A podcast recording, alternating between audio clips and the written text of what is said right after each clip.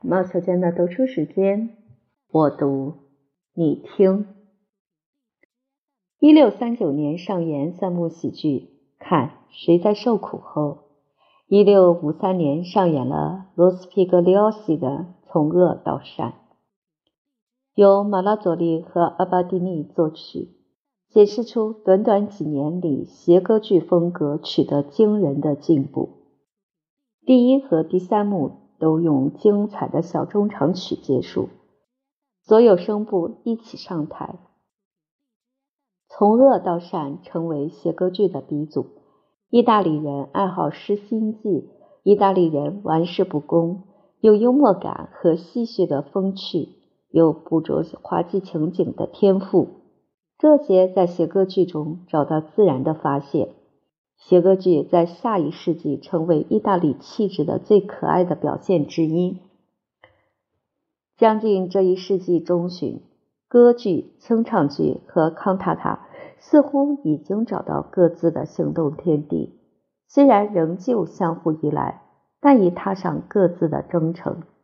当时，罗马的主要大师是乔瓦尼·加克莫·卡里西尼和罗伊吉·罗西。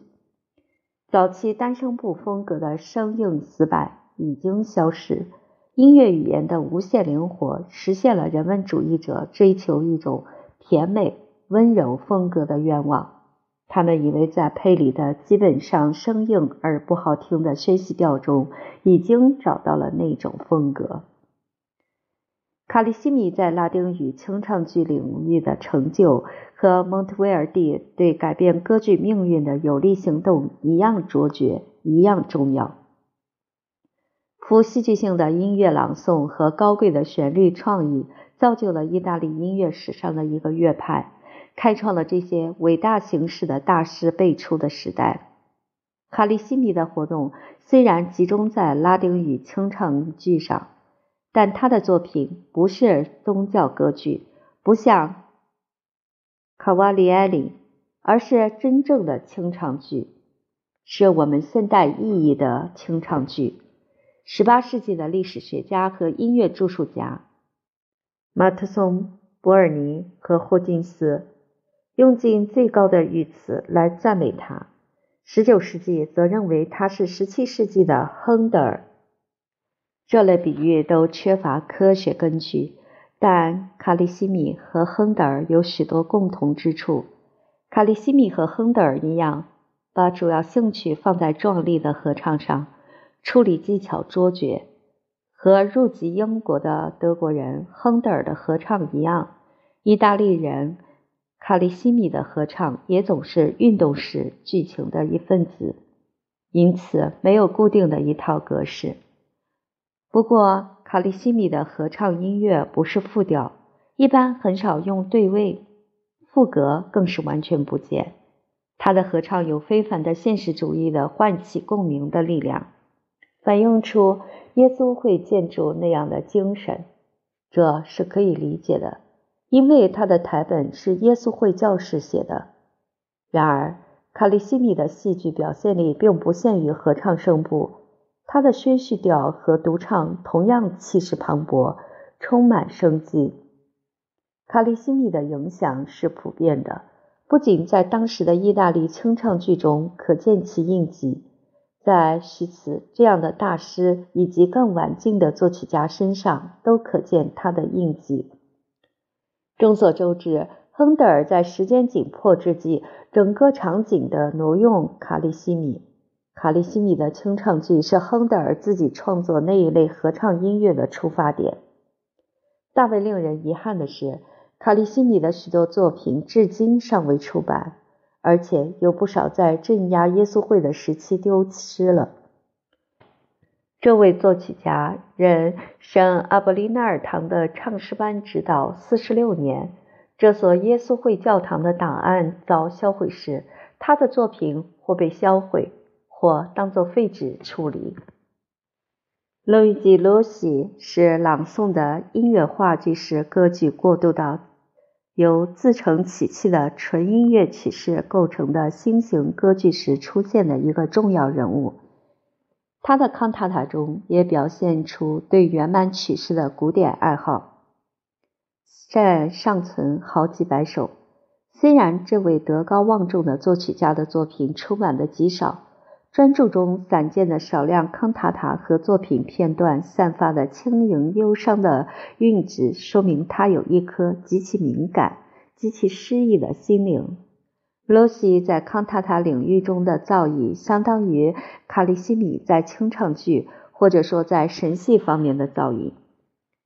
罗马音乐家极大地发展了歌剧的结构、戏剧和技巧，给人以深刻印象。除了引入滑稽成分为写歌剧铺路外，看谁在受苦的作曲家们还采用轻快的滑稽对话，后来得名为轻宣叙调。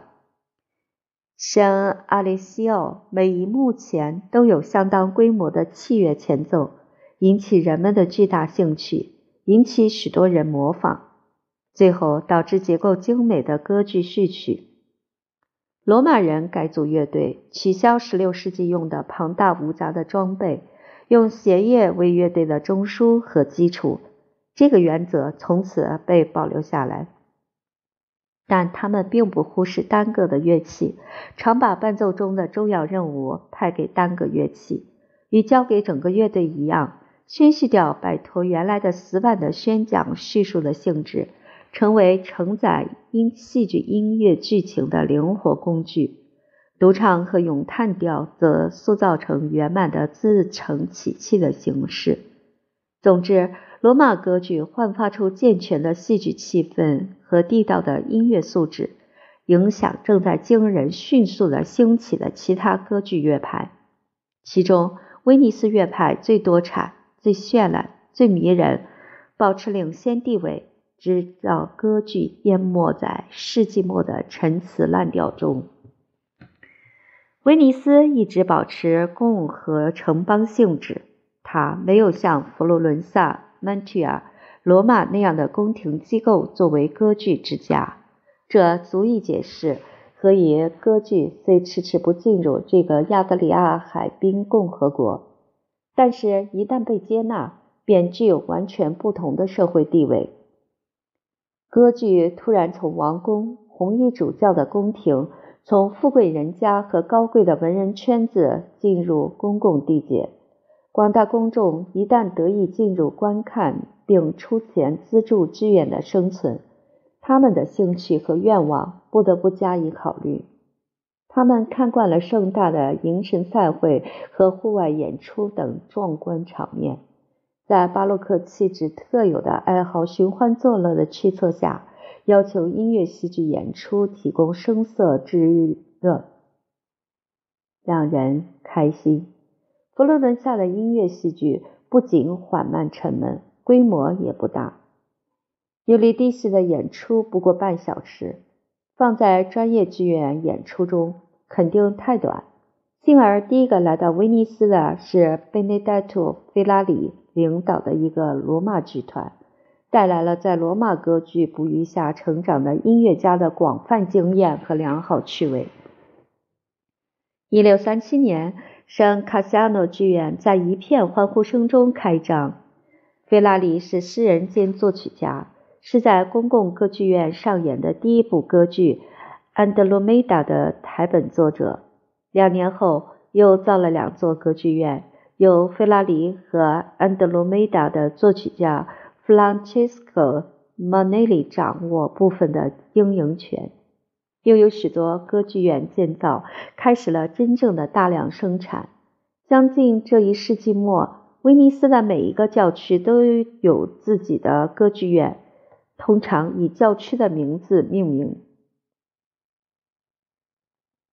年老的蒙特威尔第从隐居中惊醒，带着学生弗朗切斯科·卡瓦里于1639年当上威尼斯歌剧的旗手。前文已经提到过他晚年的精彩作品，但是这位伟大的戏剧家还不满足于创作真正的戏剧语言方面的成绩。他在世俗清唱剧《坦克雷迪与克罗琳达之征战》的序言中说。他正企图建立一种激动风格的辩证法和技巧，为了要找到更适当的手段来表现人性中的粗野、躁动、叛逆的成分，他的乐队咆哮、颤抖。血液中几年前才出现的震音和拨奏被运用到乐队中，此后继续作为戏剧伴奏的骨干。蒙特威尔第的乐队写作无论多么高明，他的最后一部也是最伟大的杰作。波佩亚的加冕的真正意义在于通过歌唱嗓音进行浓墨重彩的戏剧刻画，最细节处也关照的无微不至。这是歌剧的出类拔萃、光辉灿烂的境界。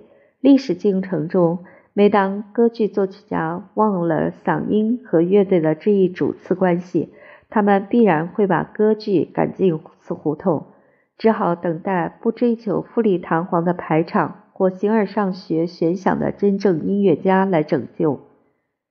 比尔·弗朗切斯科·卡莱迪·布鲁尼。后来改用关心他的教育的威尼斯庇护人的姓氏而姓卡瓦里，是圣马克堂的著名音乐指导之一，共作歌剧四十二部，都遵循他的老师蒙特威尔第创始的做法。如果说他在歌剧中显露的天才比不上老师，他对戏剧的强烈感情、色彩绚丽的乐队处理、有趣的和声和旋律语言。扩大了歌剧的艺术天地。卡瓦里交给合唱的任务比一般的威尼斯做法重要，用叹调和宣叙调脱钩，在他的作品中几乎完全做到。他誉满全欧，他的加索内、埃吉斯托和塞尔斯在所有歌剧院里轮回演出。然而，尽管伟大，卡瓦里没有蒙特威尔第那样完美的艺术品质。他的作品不平均，感人的节奏中有时有敷衍了事之笔。亨利·普吕尼埃尔有趣地透露道：“卡瓦里为了赶时间，有时就连他要谱写音乐的那场戏的台词都来不及熟悉。写《卡利斯托》时，一首二重唱都快写完，才发现台本中还有一个第三者，只好重写整个场景。”马克·安东尼奥·切斯蒂是卡瓦里最著名的同仁，也是威尼斯歌剧乐派的领袖。他曾在沃尔特拉任唱诗班指导，在因斯布鲁克的费迪南大公宫中任唱诗班指导，后又是教皇唱诗班的男高音歌唱家，方济各会的僧侣。奥地利皇帝利奥波尔德一世的宫廷指挥，尽管他多次出逃和旅行，切斯蒂的大部分创作时间在威尼斯度过，与卡瓦里分享荣誉。两位对手的风格不无相似之处，但切斯蒂的性格更加抒情，旋律比卡瓦里丰盈丰纯，令人无法抗拒其。娇艳美感的意大利音乐的旋律特性中有他的一份巨大贡献。在他的歌剧中，咏叹调比合唱多，这是时代趋向的反应。咏叹调和独唱宣叙调成为这一世纪中期威尼斯歌剧的主体。合唱场景主要是二重唱。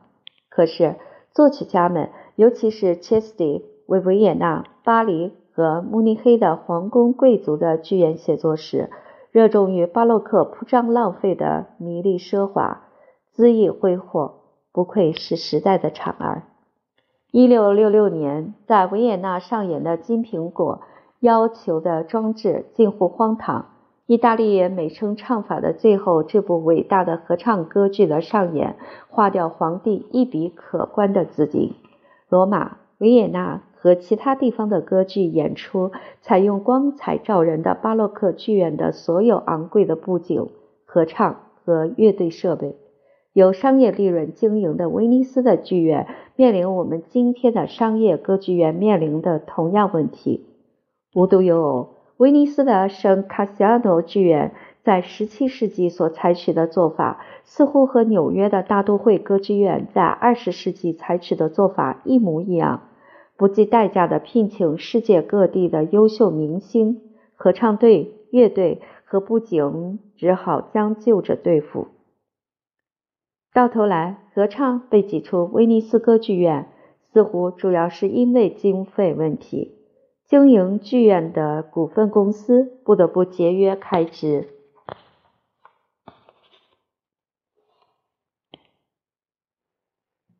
十七世纪晚期的意大利歌剧，此时戏剧，特别是音乐戏剧，成为强烈的嗜好，到处人们趋之若狂。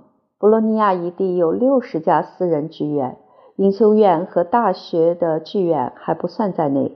一六七八年，罗马的私人家里上演了一百三十部喜剧。从圣卡西亚诺开张到这一世纪末，威尼斯的十六家剧院上演了三百五十多部不同的歌剧。如果我们知道那里的人口不到十五万，更可见巴洛克时期对于歌剧的疯狂程度。除了这三百五十部威尼斯歌剧以外，至少还要加上威尼斯音乐家为其他意大利剧院和外国剧院写了同样数量的歌剧。这么多歌剧中，只有六分之一保存下来，都是手抄本。一六四零年后，很少出版歌剧或康塔塔谱子，一半是因为印刷社应付不了偌大的产量，一半是因为这些歌剧都是昙花一现之作。如果一部歌剧被另一家剧院接受，不是首演的那家，原来的总谱便不能用，因为每一部歌剧都必须按照当地的具体条件进行调整。只保留台本，由当地指挥根据人事条件而重新作曲的情况不为少见。一切因素美满的结合是早期歌剧的福气，但并不长久。诗人们希望继续走里努切尼开辟的道路，但随着歌剧越来越兴旺，他们发现出售台本是一大生财之道，往往把台本印成豪华版。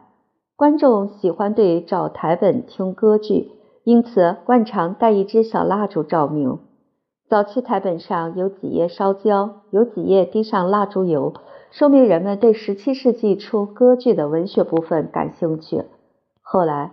像里努切尼那样构思的音乐话剧绝技，直到18世纪的伟大戏剧诗人泽诺和梅塔斯塔西奥出世，古戏剧的理想被彻底抛弃，歌剧变成十足肤浅的艺术，追求奢侈和娱乐，甚至没有人尝试戏剧人物的刻画。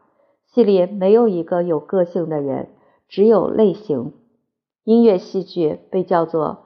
严肃歌剧又叫做正歌剧，但是从来不是真正的悲剧，因为结束必须是大团圆，满足观众的愿望，促使威尼斯歌剧院的经理们扩充以前的歌剧的篇幅，因为以前的歌剧太短，不称其为专门的娱乐。为解决这个问题，作曲家和演出人借用幕间剧。特别是穿插舞蹈的老把戏，宫廷节庆中早已有之的习惯。例如歌剧中引入神怪，就此生根，使严肃的作曲家不知所措。芭蕾留在歌剧中，在19世纪的大歌剧中特别受欢迎，但是严重威胁抒情戏剧的艺术统一，除非处理得当，编剧巧妙。戏剧的庄重奢丽的气氛要求伴奏的音乐重新定位，旋律挂满了装饰音，处处是艰涩的技巧。再灵活的小提琴或长笛献技大师，也几乎无法重复那些听的人屏息静气的偶像歌唱的连珠妙语。表演这样的声乐杂技所要求的肺活量和耐力，不是女人所能胜任。早期歌剧虽然仍用头牌女伶，如今燕翎是统治歌剧舞台的绝对君王，公众趋之若狂。听到一个歌唱家成功的一口气唱出一个难得无以复加的没完没了的花腔时，听众高呼“小刀万岁”。这种奇妙的声乐技巧的奥秘在于，一经阉割，他们保持童年时期的清新嗓音。除了清新而无性别的嗓音外，他们还有长大后成年男子的强壮声带和双肺，二者的结合似乎绝无可能得自自然。阉割后干音乐这一行，源自东方早已有之的太监。到十七世纪末，非法买卖阉割男童的生意兴旺的可耻，其中许多人并未成为了不起的歌唱家。虽然没有什么足以证明这种不幸而可耻的做法得到教会的批准，但教会肯定是容忍的。从十六世纪中直到十九世纪。西斯廷教堂唱诗班成员中有阉灵。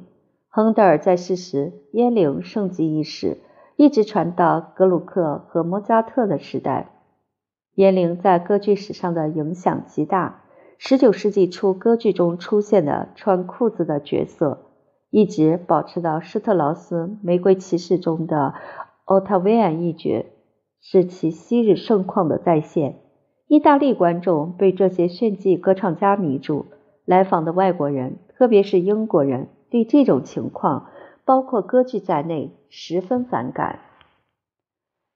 我简直不忍心告诉你，我在听那些歌剧中几个角色的歌唱时感到的困惑和难受。他们多次在一个八分音符上停留的比唱四整行谱表还要长，还常常快得让人说不上他们是在唱歌还是说话，或者什么都不是。或者什么都是。还有一件事使他们着迷，但我相信你不会高兴。我是指那些可比的遭人阉割致残的男人，为了有一副更好的嗓子。一个遭摧残的人，在我看来是个可怜虫。他有时演恶霸，有时演热恋者。那娘娘腔的声音，那干瘪的下巴，真让人受不了。这封写于一六八八年威尼斯的信，很好的表达了一个正直的不列颠人的义愤。但是，当他们发现这一世纪中期从威尼斯蔓延到大大小小所有意大利城市的这种歌剧狂深入生活的每一个角落时，这些外国人更为惊骇。演戏和戏剧场景甚至搬上布道的讲台。外国游客常说。分不出是教堂还是剧院。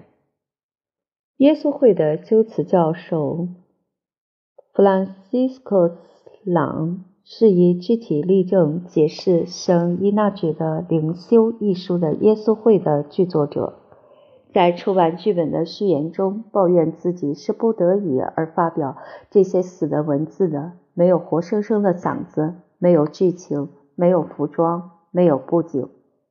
原来书中的剧本是为歌剧礼拜而写的。十七世纪音乐家有杰出才华，值得我们称赞。但抒情戏剧如此走红的原因，即使不说主要原因，也在很大程度上是因为比起其他任何一种艺术形式来，歌剧是满足巴洛克人对惊心动魄的壮观和魅力这一无底欲望的最恰当、最完美的工具。另一个原因是对炫技歌唱的普遍欣赏，特别在罗马，许多大作曲家本身就是著名歌唱家。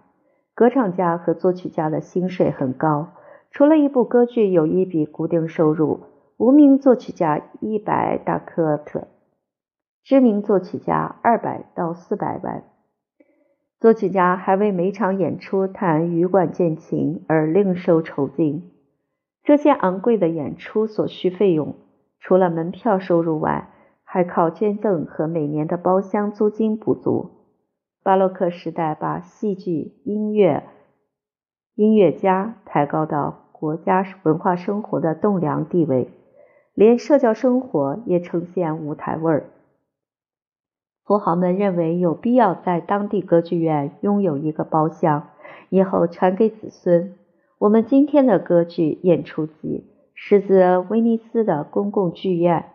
狂欢节的主要季节是从十二月二十六日到三月三十日，接下去是耶稣升天节，从复活节到六月十五日。随着需求的增长，又增加第三个季节，从九月一日到十一月三十日。大小君王贵族都以歌剧这一艺术形式来炫耀自己的实力。一般的戏剧被打入冷宫。自从那时起，外国君王首脑来访时的隆重招待，都围绕歌剧的盛大演出这一中心。连自由城邦如汉萨同盟的城镇，都竞相扶植优秀的歌剧团体，仿佛以此表示自己是主权国。意大利的艺术的过去使他注定要成为音乐旗手。意大利音乐如今征服全世界。到十八世纪初，他的胜利是如此彻底，以致直到今天，德国、法国和俄国音乐崛起也一个半世纪后，我们的音乐词汇还基本上是意大利语。看到意大利天才在其衰败之中调用的各种复杂手段，颇有启发。